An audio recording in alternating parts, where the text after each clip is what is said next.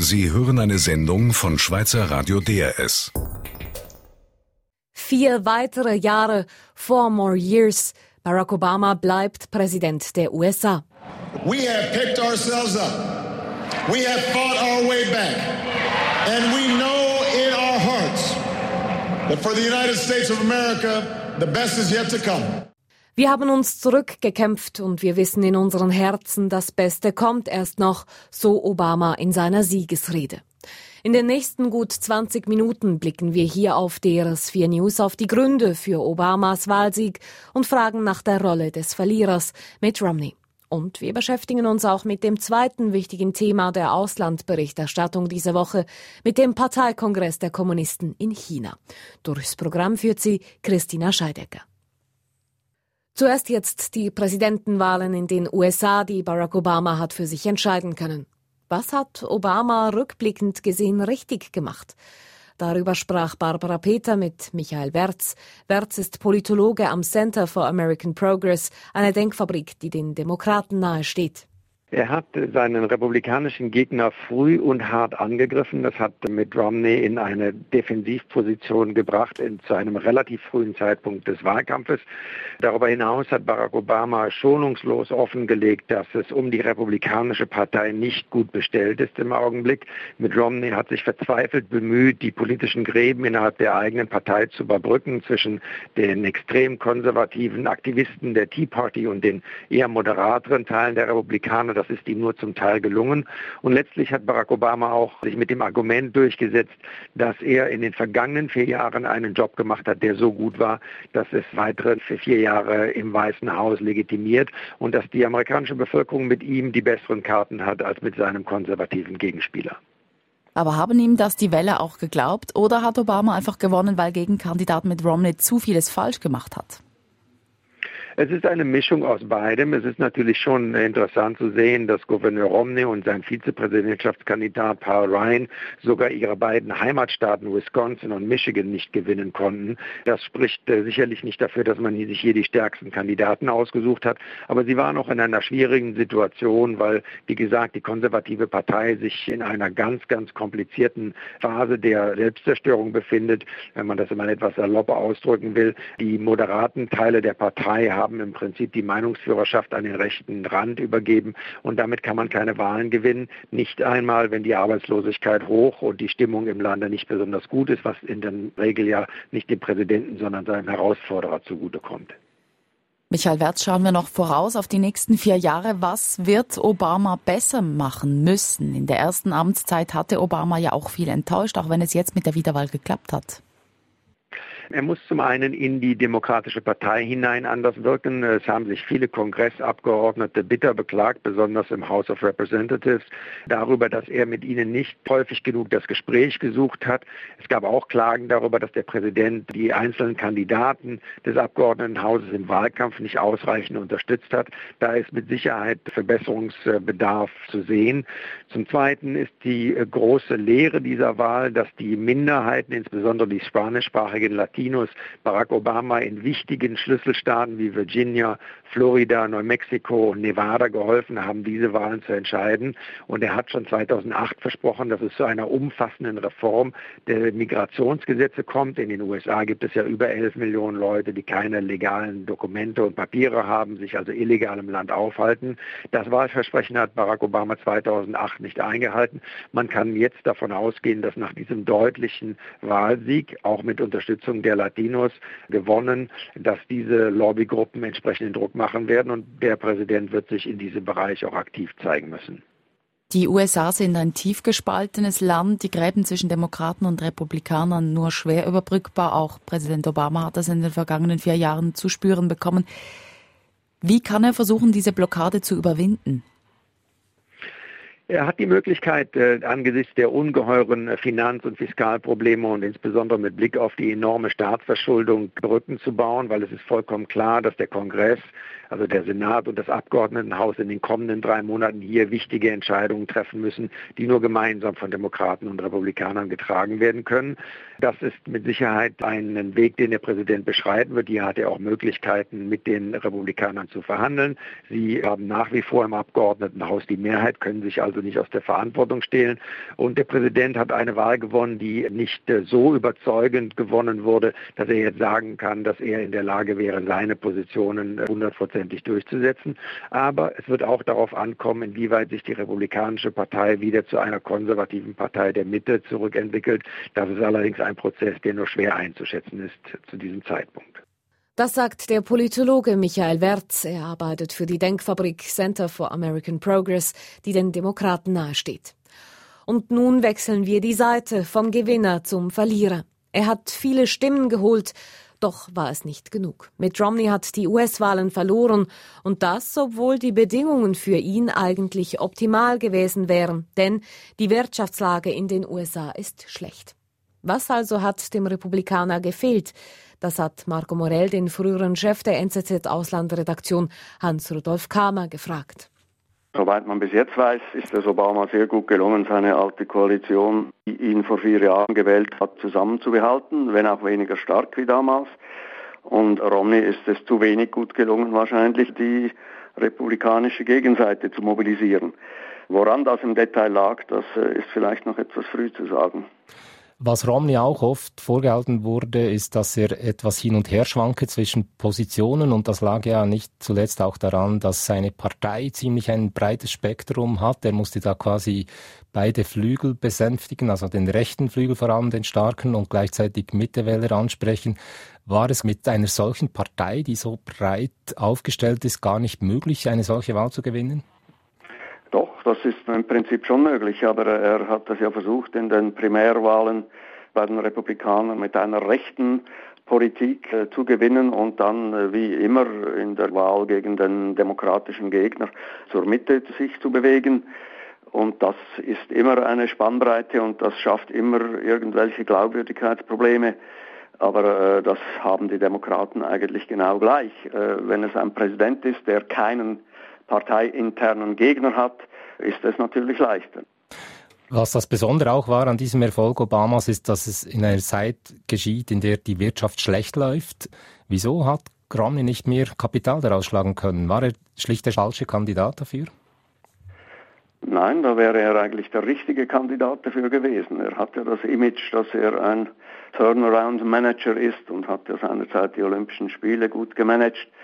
Die Wirtschaft läuft schlecht, aber Exit Polls haben angezeigt, dass äh, viele Wähler immer noch George Bush, also Obamas Vorgänger, dafür verantwortlich machen und weniger Obama selber. Und äh, Obama hat argumentiert, ich brauche mehr Zeit, damit meine Wirtschaftspolitik zur Wirkung kommt. Und das ist wahrscheinlich bis zu einem gewissen Grade angekommen.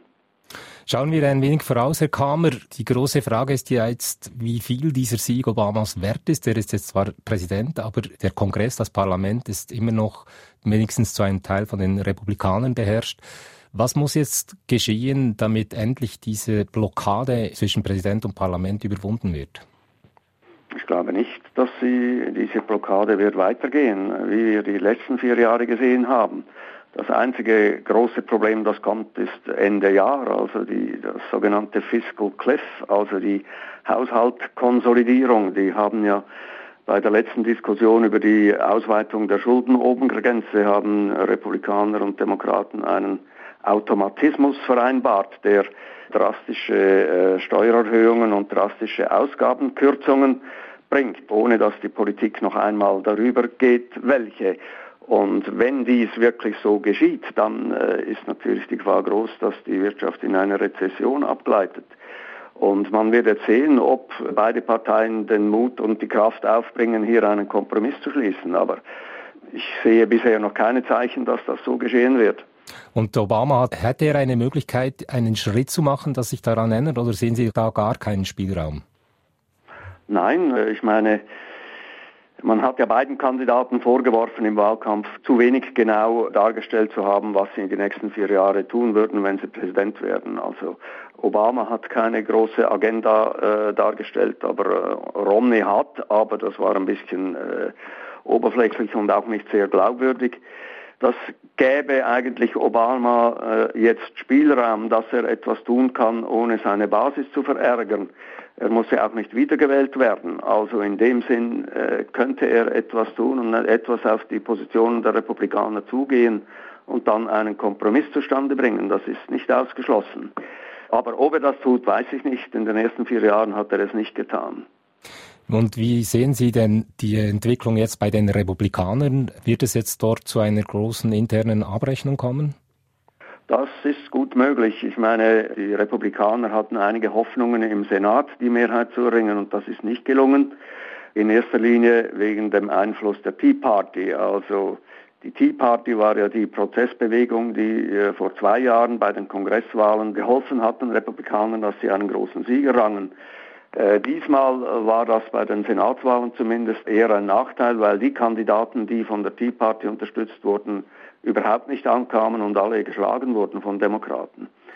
Also da muss vermutlich bei den Republikanern doch eine gewisse Konsolidierung und eine Neuausrichtung äh, zustande kommen.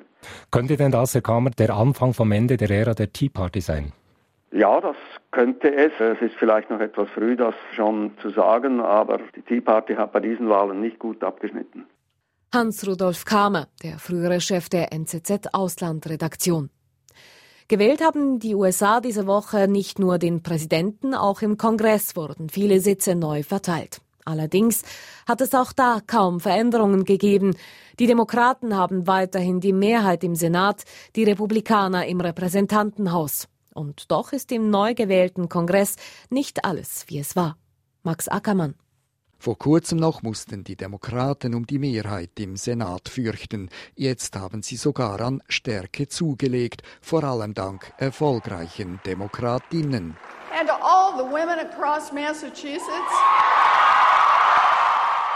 Elizabeth Warren, Amerikas bekannteste Konsumentenschützerin, eroberte in Massachusetts den Senatssitz und sie machte klar, dass Frauenanliegen und Frauenrechte künftig im Parlament vehementer vertreten werden. To all the women across Massachusetts who are working your tails off, you better believe we're going to fight for equal pay for equal work. Heidi Heidkamp und Claire McCaskill siegten als Demokratinnen in den republikanisch dominierten Staaten North Dakota und Missouri. Macy Hirono aus Hawaii wird die erste Asiatin im amerikanischen Senat und Tammy Baldwin aus Wisconsin ist die erste offen lesbische Senatorin. Sie habe aber nicht kandidiert, um Geschichte zu schreiben, versicherte sie ihren Anhängern, sondern um Veränderungen zu erreichen. But I didn't run to make history. I ran to make a difference. Siegerinnen auf der einen, Verlierer auf der anderen Seite. Gleich reihenweise blieben Rechtsaußenkandidaten auf der Strecke, die sich mit zum Teil haarsträubenden Äußerungen zu Vergewaltigung und Abtreibung um alle Chancen gebracht hatten. Die vor zwei Jahren noch sensationell erfolgreiche Tea Party-Bewegung musste empfindliche Rückschläge in beiden Parlamentskammern hinnehmen. Matt Kibbe, der Geschäftsführer von Freedom Works, einer der Tea Party Gruppierungen, ist denn auch enttäuscht. Well, there's definitely disappointments. There's no doubt about that. In a lot of ways, though, it ended up being a status quo election. Unter dem Strich aber sei eigentlich alles beim Alten geblieben, beschönigt Kibbe das Wahlresultat seiner Bewegung. Richtig ist allerdings, dass der Einfluss der Radikalkonservativen in der Republikanischen Partei trotz Verlusten immer noch groß ist. Die Gesundheitsreform können sie zwar jetzt definitiv nicht mehr rückgängig machen, Kompromisse in der Wirtschaftspolitik aber noch immer wirksam verhindern. Der Begriff Gridlock, Stillstand, wird so schnell nicht aus dem politischen Wörterbuch in den USA verschwinden. Max Ackermann Weitere Informationen zu den Präsidentenwahlen finden Sie bei uns online auf drs4news.ch. Die wichtigsten Themen der Auslandwoche haben wir für Sie zusammengetragen und, ganz ehrlich, diese Woche war das nicht schwer. Neben den Wahlen in den USA hat uns China beschäftigt, denn am Donnerstag haben die Kommunisten ihren 18. Parteitag eröffnet. Zum Auftakt lauschten 2200 Delegierte in der großen Halle des Volkes den Worten des abtretenden Parteichefs Hu Jintao, der Rechenschaft ablegte über seine zehnjährige Amtszeit. China-Korrespondent Urs Morf hat zugehört.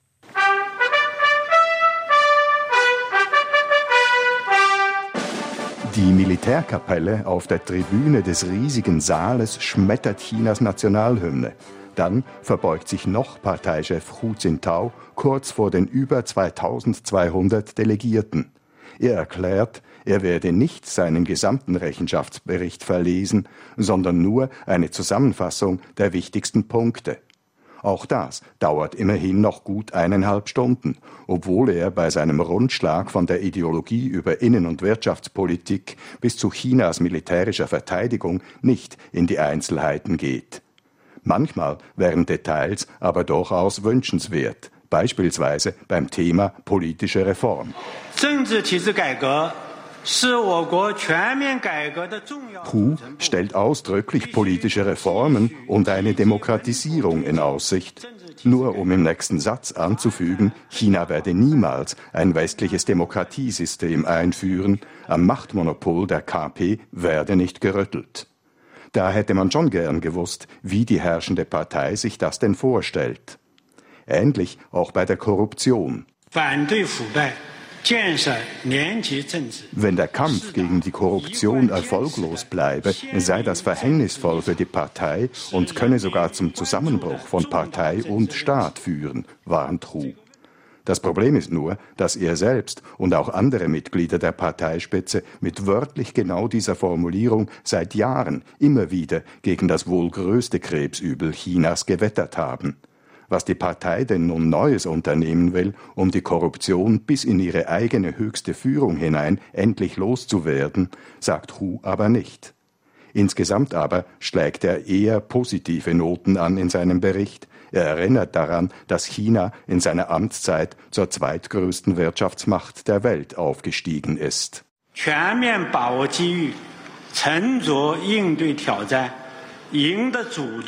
Jetzt, so Hu unter brausendem Beifall weiter, gelte es, die Gelegenheit beim Schopf zu packen dann werde unter der neuen Führung das ganze chinesische Volk bis zum Jahr 2020 zu einem sogenannt moderaten Wohlstand gelangen.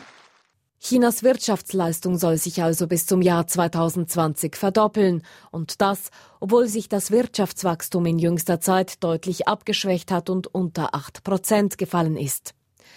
Margot Schüller ist China-Expertin am Giga-Institut für Asienstudien in Hamburg. Nadia Ruch fragte sie, ob Hu Jintaos Ziele betreffend Wirtschaftswachstum realistisch seien. Ja, durchaus. Wir haben ja in den letzten zehn Jahren ein Wachstum des Bruttoinlandsprodukts gehabt von um das Vierfache. Und eine Verdopplung, so wie Hu Jintao das ankündigt, erscheint deswegen auch nicht so ehrgeizig zu sein. Aber wir haben hier eine größere Basis. Und konkret bedeutet das, dass dann mindestens eine durchschnittliche Wachstumsrate von sieben Prozent erforderlich sein wird. Nochmal zurückblickend, wir hatten in den vergangenen zehn Jahren rund zehn Prozent und zwar ist das Wachstum jetzt etwas gefallen, aber sieben Prozent, das werden Sie auch sicherlich die nächsten zehn Jahre erreichen. Alles hängt natürlich davon ab, ob bestimmte Voraussetzungen erfüllt werden, um dieses Wachstum auch zu erreichen. Und welche Voraussetzungen wären das? Die Voraussetzungen sind ja schon lange angekündigt worden. Da geht es immer um ein stärker binnenorientiertes Wachstum, regional ausgeglichen, um mehr Innovation statt Imitation. Diese drei Punkte sind ja schon vor zehn Jahren eigentlich aufgestellt worden. Nur dann kam die globale Wachstumskrise dazwischen, sodass man diese Ziele nicht umsetzen konnte. Und im Augenblick ist das wieder sehr aktuell. Also das Binnenwachstum ist ein wichtiger Aspekt, den auch die Führung der KP immer wieder betont. Wie will man das denn ganz konkret erreichen? Es sieht so aus, dass im Augenblick die private Nachfrage einen relativ geringen Anteil am gesamten Wachstum einnimmt. Und das möchte man verändern.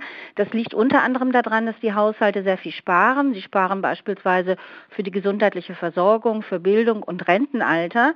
Und durch die Einführung von überbetrieblichen Sicherungssystemen können die Haushalte entlastet werden. Das heißt, sie können dann mehr konsumieren. Das ist der eine Punkt. Und der andere Punkt ist, wenn die Unternehmen Produkte und Dienstleistungen mit höherer Wertschöpfung erstellen, dann können die Beschäftigten auch höhere Einkommen haben. Das heißt, diese zwei Punkte muss man immer mit berücksichtigen. Sprechen wir noch über den ersten Punkt, den Sie erwähnt haben. Also ganz knapp zusammengefasst heißt das die Einführung von Sozialversicherungen. Genau, das ist in einigen Städten, in Peking beispielsweise hat man jetzt gerade damit angefangen. Das ist jetzt äh, durchgeführt, aber das sollte landesweit sein und vor allem man muss das auch regional übertragen können. Das heißt, sonst können die Arbeitskräfte sich gar nicht mobil im chinesischen Arbeitsmarkt bewegen. Also nicht nur pro Stadt oder pro Provinz, sondern landesweit. Der Staats- und Parteichef hat auch gesagt, dass wirtschaftliche Entwicklung ausgeglichener werden solle, koordinierter und nachhaltiger. Was könnte er damit genau gemeint haben? Im Augenblick haben wir sehr starke regionale Entwicklungsunterschiede. Wir haben einerseits die Boomküsten, also die Ostküste, die ein sehr hohes Wirtschaftswachstum haben und Zentral- und Westchina zwar auch relativ hoch, aber immer noch sehr viel weniger als die anderen Provinzen und damit sind die regionalen Einkommensunterschiede gestiegen. Gleichzeitig haben sich die Unterschiede zwischen den Einkommensgruppen erhöht und das ist ein, eine Entwicklung, die nicht als positiv angesehen wird. Also man möchte das stärker angleichen, also mehr Wachstumschancen beispielsweise für Zentral- und Westchina. Das andere ist nachhaltiger, das heißt, dass man auch stärker Umweltfolgen und auch soziale Entwicklung mit einbeziehen will in ein Wachstum, das dann auch nachhaltig sein soll und koordinierter. Es gibt ja sehr viele äh, Entwicklungen, gerade Industriebereich, Bereiche, die gehen also nicht äh, so stark nach dem Marktmechanismus, sondern die werden unkoordiniert quasi von den Provinzen gefördert, obwohl es keineswegs effizient ist. Sie haben nun die Nachhaltigkeit näher erläutert und auch, wie man die Einkommen in den verschiedenen Regionen ausgleichen will. Sind denn das mehr als Lippenbekenntnisse? Ähm, man hat schon einiges versucht. Beispielsweise hat man schon seit Jahren angefangen, durch ein Westchina Entwicklungsprogramm oder die Förderung der alten Industriestandorte diese regionalen Entwicklungsunterschiede anzugleichen. Das ist natürlich eine längerfristige Angelegenheit. Das andere ist beispielsweise, dass man ein Steuersystem einführt, wo höhere Einkommen auch stärker mit besteuert werden. Aber auch das sind Politikmaßnahmen, die sich auch nur mittelfristig umsetzen lassen.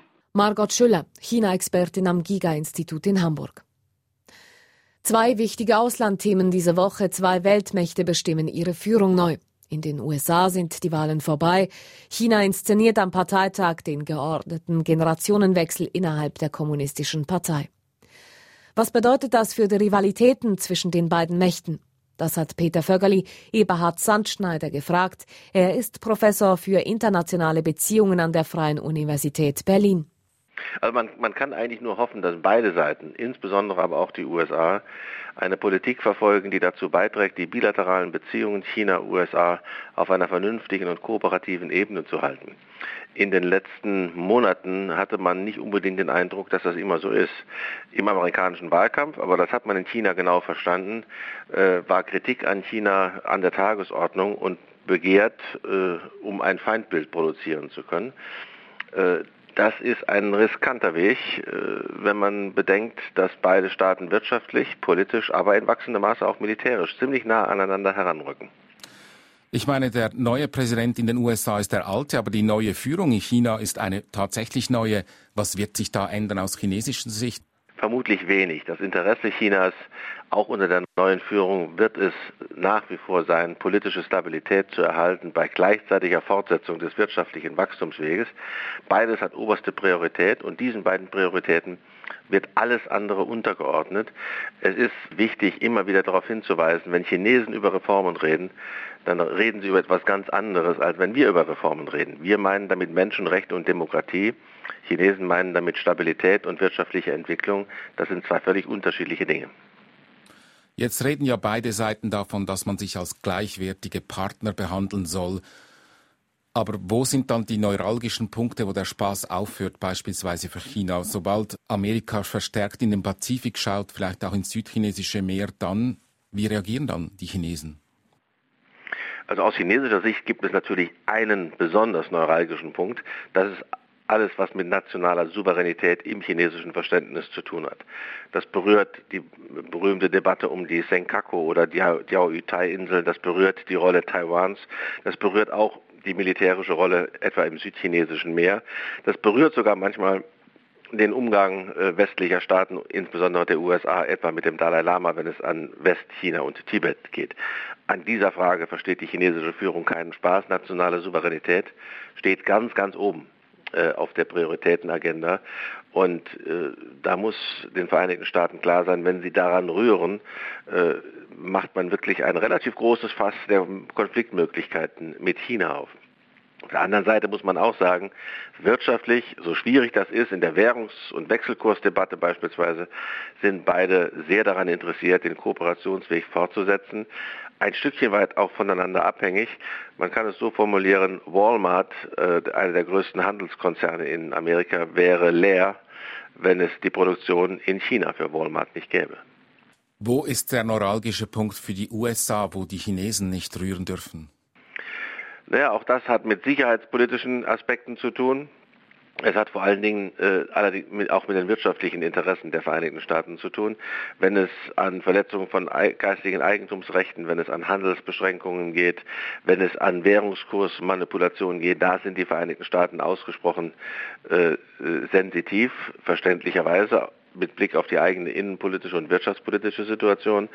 Äh, das gilt natürlich auch für den Umgang Chinas mit wichtigen strategischen Partnern der Vereinigten Staaten, insbesondere Japan und Taiwan. Auch da äh, gibt es Grenzen der, der, der Schmerzempfindlichkeit für die Vereinigten Staaten. Das weiß man in Peking aber sehr genau sagt Eberhard Sandschneider, Professor für internationale Beziehungen an der Freien Universität Berlin. Sie hörten eine Sendung von Schweizer Radio DRS. Mehr Informationen auf drs4news.ch.